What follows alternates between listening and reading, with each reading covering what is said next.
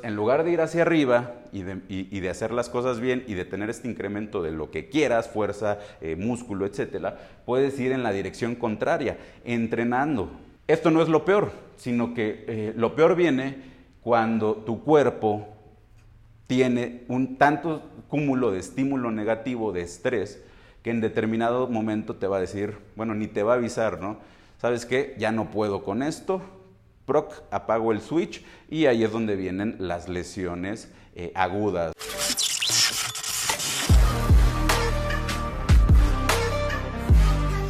Por eso le puse de título disminuir el riesgo de lesión, porque realmente nunca vas a eliminar el riesgo de lesionarte en un gimnasio.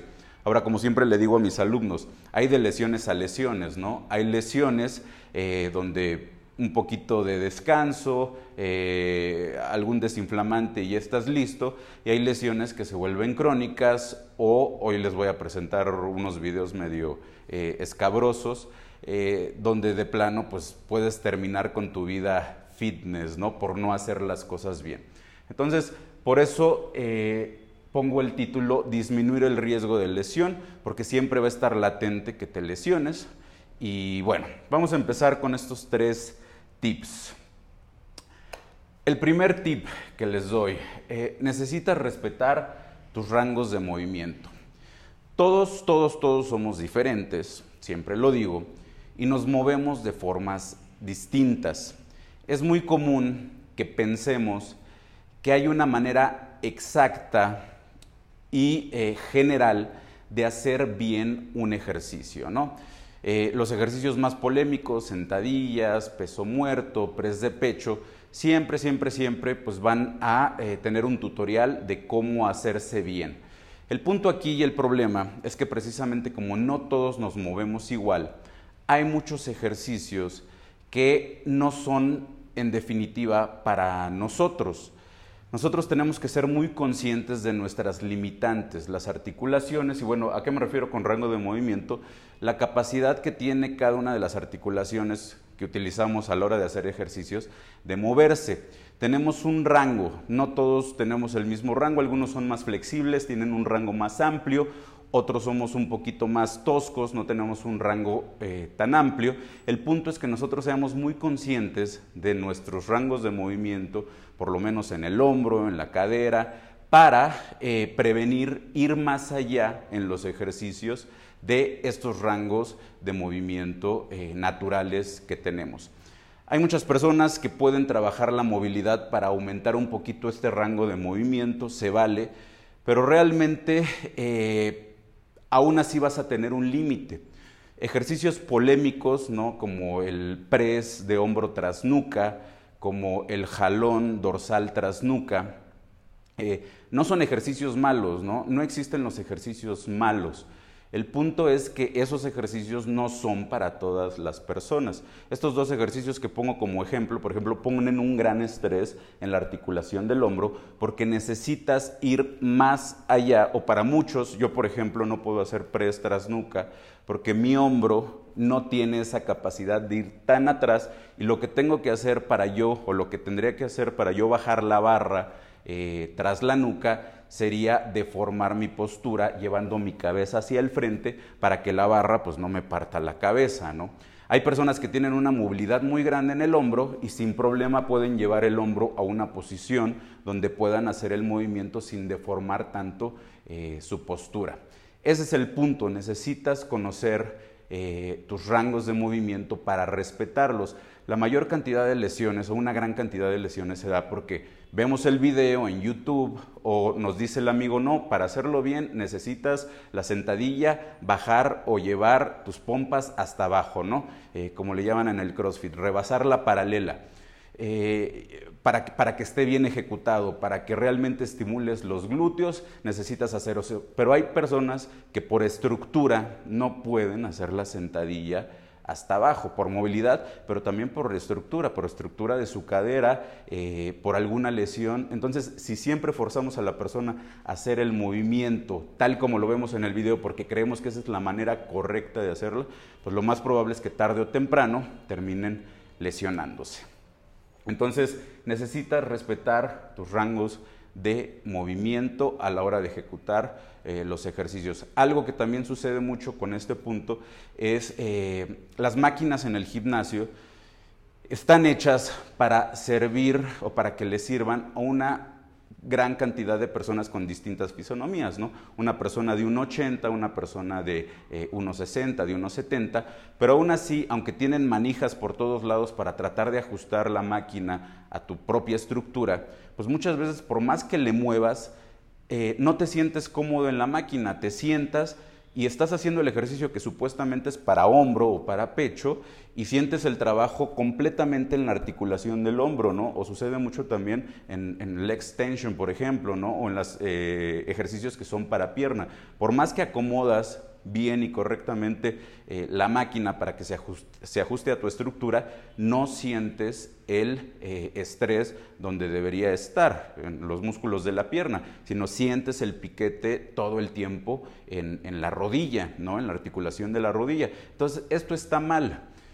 No necesitas eh, hacer ejercicios específicos que te duelan para tener resultados, aunque vengan en tu rutina. Yo lo que le digo siempre a mis alumnos es, eh, los entrenadores somos como carpinteros, donde tenemos una gran variedad de herramientas para lograr un mismo objetivo. Y no pasa nada si algún alumno en particular una de estas herramientas que son los ejercicios no le embona, no le va, no puedes utilizar esa herramienta con él, porque un buen entrenador va a tener la capacidad de tener no nada más una herramienta para lograr ese objetivo, sino N herramientas y siempre un buen entrenador va a elegir la herramienta menos eh, lesiva para preservar la salud de esa persona.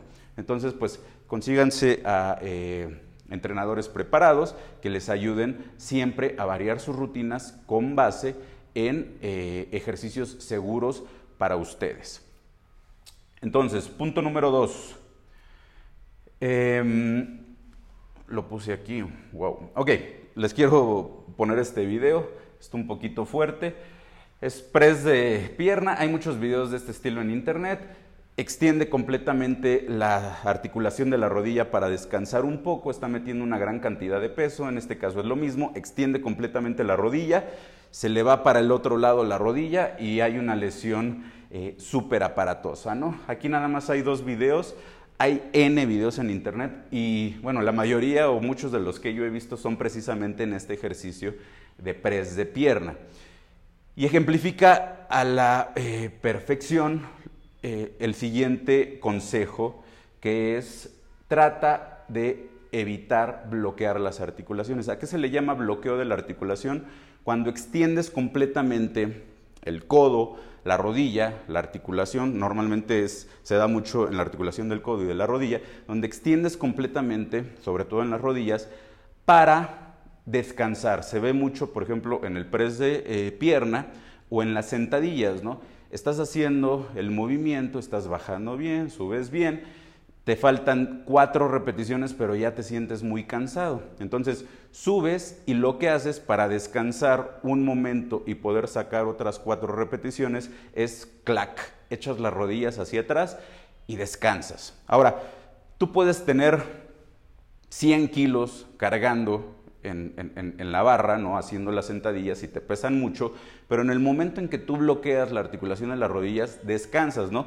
Puedes tomar aire, puedes eh, esperar unos segundos para continuar haciendo el movimiento. ¿Y qué es lo que pasa? Obviamente el peso, pues no desaparece. El peso que antes la mayor tensión eh, o el mayor estrés estaba en los músculos, que eran los, los, que soportaban realmente toda esa gran cantidad de peso, que de hecho, pues para eso lo estamos cargando, para crear esa tensión mecánica en los músculos. Cuando extendemos completamente las rodillas, cuando bloqueamos las rodillas, hacemos algo así, una columna donde el peso se redistribuye y deja de estar tan presente el estrés en los músculos, no desaparece obviamente, porque si los músculos no están tensos, pues nos caeríamos, pero la mayor cantidad de estrés o de tensión ya no está en los músculos, sino que pasa precisamente a las articulaciones. Ahora he escuchado a algunos expertos que eh, inclusive recomiendan bloquear las articulaciones o te dicen que no es eh, tan peligroso. El punto es que si tú estás cargando una gran cantidad de peso eh, la articulación puede hacer lo que hizo en los videos anteriores, ¿no? Puede irse hacia el otro lado. Aparte, eh, el objetivo, vuelvo a repetir, de tú estar cargando peso, de estar eh, haciendo el movimiento, cualquier movimiento, es crear tensión mecánica en los músculos, no en las articulaciones. Entonces, si vas a descansar, esa tensión en los músculos se pierde y dejas de tener pues ese estímulo que es el que quieres lograr. Bájale de peso, no necesitas cargar una gran cantidad de peso y si tienes que estar descansando cada repetición o cada dos repeticiones porque te cansas, porque estás cargando mucho peso, pues imagínate lo que puede pasar, ¿no? Entonces, bájale el peso, evita bloquear las articulaciones durante todo el movimiento, sí, no vas a poder cargar tanto peso porque efectivamente eh, pues, eh, eh, los músculos, la tensión que van a estar teniendo en los músculos es más fuerte la articulación cuando está bloqueada, pero pues no se trata de trabajar o de estimular el bloqueo de articulaciones, sino se trata de estar estimulando la tensión eh, en los músculos, de estar trabajando la tensión en los músculos para estimularlos y que se produzca lo que queremos que es la hipertrofia, ¿no? Entonces, evita bloquear las articulaciones. Tip número dos. Y bueno, el tip número tres, que em, muchos de mis alumnos, ahorita que iniciamos justamente el, siguiente grupo, eh, eh, TOR, me preguntan, yo les mando sus rutinas, ¿no? Algunos eligen trabajar tres veces por semana, otros cuatro, etcétera, etcétera, etcétera.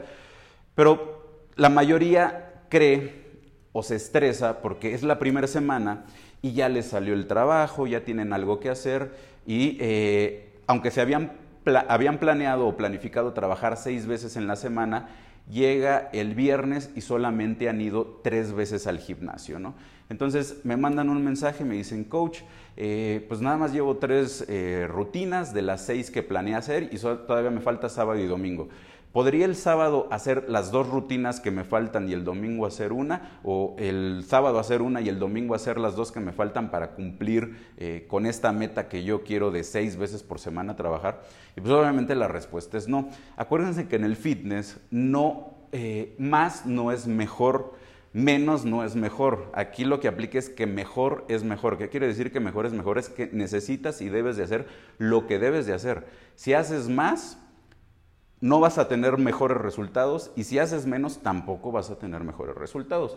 Y bueno, eh, ¿de qué es esta, esta gráfica? Cuando tú vas al gimnasio, precisamente lo que haces es estimular, es un estímulo que... Eh, cuando estás en el gimnasio o saliendo, terminando tu entrenamiento, pues cómo te sientes, ¿no? Realmente fatigado, cansado. Y lo que pasa es que eh, estimulaste de tal forma tu cuerpo, tus músculos, que hay un decremento en todas sus funciones, ¿no? No te haces más fuerte inmediatamente saliendo del gimnasio, no te haces más ágil, eh, no crecen tus músculos saliendo inmediatamente del gimnasio, sino que al contrario, estás muy débil tienes una meseta donde con el descanso, con un, eh, con un adecuado descanso y con una adecuada alimentación y con tiempo, tus músculos se van a empezar a recuperar. El punto es que el cuerpo es tan sabio que no solamente llegas al mismo lugar donde empezaste, sino que el cuerpo piensa, ok, me dieron un estímulo muy fuerte, yo lo que debo hacer es protegerme. ¿Cómo me voy a proteger? Pues no solamente voy a regresar al nivel que tenía antes, sino que voy a ser más fuerte, más grande, más resistente, para que si, me vuelven a dar un estímulo similar, ya no me cause tanto conflicto, ya no me hieran tanto, por decirlo de alguna manera. Entonces, se hace más fuerte y el punto aquí es que si tú en un rango de tiempo este, largo, no vuelves a meter otro estímulo, pues el cuerpo ya no le da o ya no siente esta necesidad de protegerse y dice, bueno, ok, mi punto normal está perfecto, no hubo un estímulo siguiente, entonces me vuelvo a recuperar. Y si dejas pasar mucho tiempo entre estímulo y estímulo, pues no vas a tener estas adaptaciones que estás buscando yendo a entrenar al gimnasio. Es por eso que eh, para personas comunes y corrientes como eh, nosotros, eh, gente que no tiene ninguna ayuda química, entrenar una vez por semana cada grupo muscular puede ser no tan efectivo, no tan eficiente. Por lo menos necesitas, ya lo expliqué en otro video, entrenar dos, tres o cuatro veces por semana para precisamente meter el estímulo cuando tu cuerpo tiene este efecto de supercompensación. ¿Qué es lo que vas a lograr o qué es lo que quieres lograr? Que tu cuerpo se vaya adaptando a estos estímulos y creando un incremento de su rendimiento, de la fuerza, de la cualidad física que tú estás buscando incrementar. ¿no? Esto es lo que buscas cuando tú vas a un gimnasio a entrenar, a, a ser más fuerte, a crecer, etc. Ahora, esto tiene algo negativo si no lo haces bien. Si tú no le das a tu cuerpo el tiempo suficiente para tener este efecto de supercompensación y metes y no descansas un estímulo en esta fase, cuando tu cuerpo todavía está bien fregado, lo que puedes lograr es un efecto contrario a lo que tú quieres. Puedes empezar a tener un descenso de la habilidad física que estás buscando incrementar, porque no le estás dando a tu cuerpo el suficiente descanso, ¿no? Entonces, en lugar de ir hacia arriba y de, hacer las cosas bien y de tener este incremento de lo que quieras, fuerza, eh, músculo, etcétera, puedes ir en la dirección contraria, entrenando, ¿sale? Entonces, esto no es lo peor, sino que eh, lo peor viene cuando tu cuerpo tiene un tanto cúmulo de estímulo negativo, de estrés, que en determinado momento te va a decir, bueno, ni te va a avisar, ¿no? ¿Sabes qué? Ya no puedo con esto, proc, apago el switch y ahí es donde vienen las lesiones eh, agudas, ¿no? Eh, donde de plano eh, este tipo de, videos que vimos, o ya te lesionaste el codo, o, o las rodillas, que bueno, esas son lesiones un poco más crónicas, pero a lo que voy es que te puedes llegar a lesionar si no le das a tu cuerpo el suficiente y adecuado descanso. Es por eso que es muy importante programar muy bien tus sesiones de entrenamiento, que le des el tiempo suficiente a tu cuerpo de recuperarse, alimentarse muy bien, porque es ahí donde va a estar mejorando. No por hacer más vas a estar mejorando, sino ese es el punto. Debes de hacer lo que es exacto, para ti, programar muy bien tus rutinas de entrenamiento. ¿Vale? Entonces, cuida esto, descansa, come bien y no hagas más de lo que debes porque puedes llegar a sobreentrenar, es el término que se usa cuando pasa esto, y lesionarte.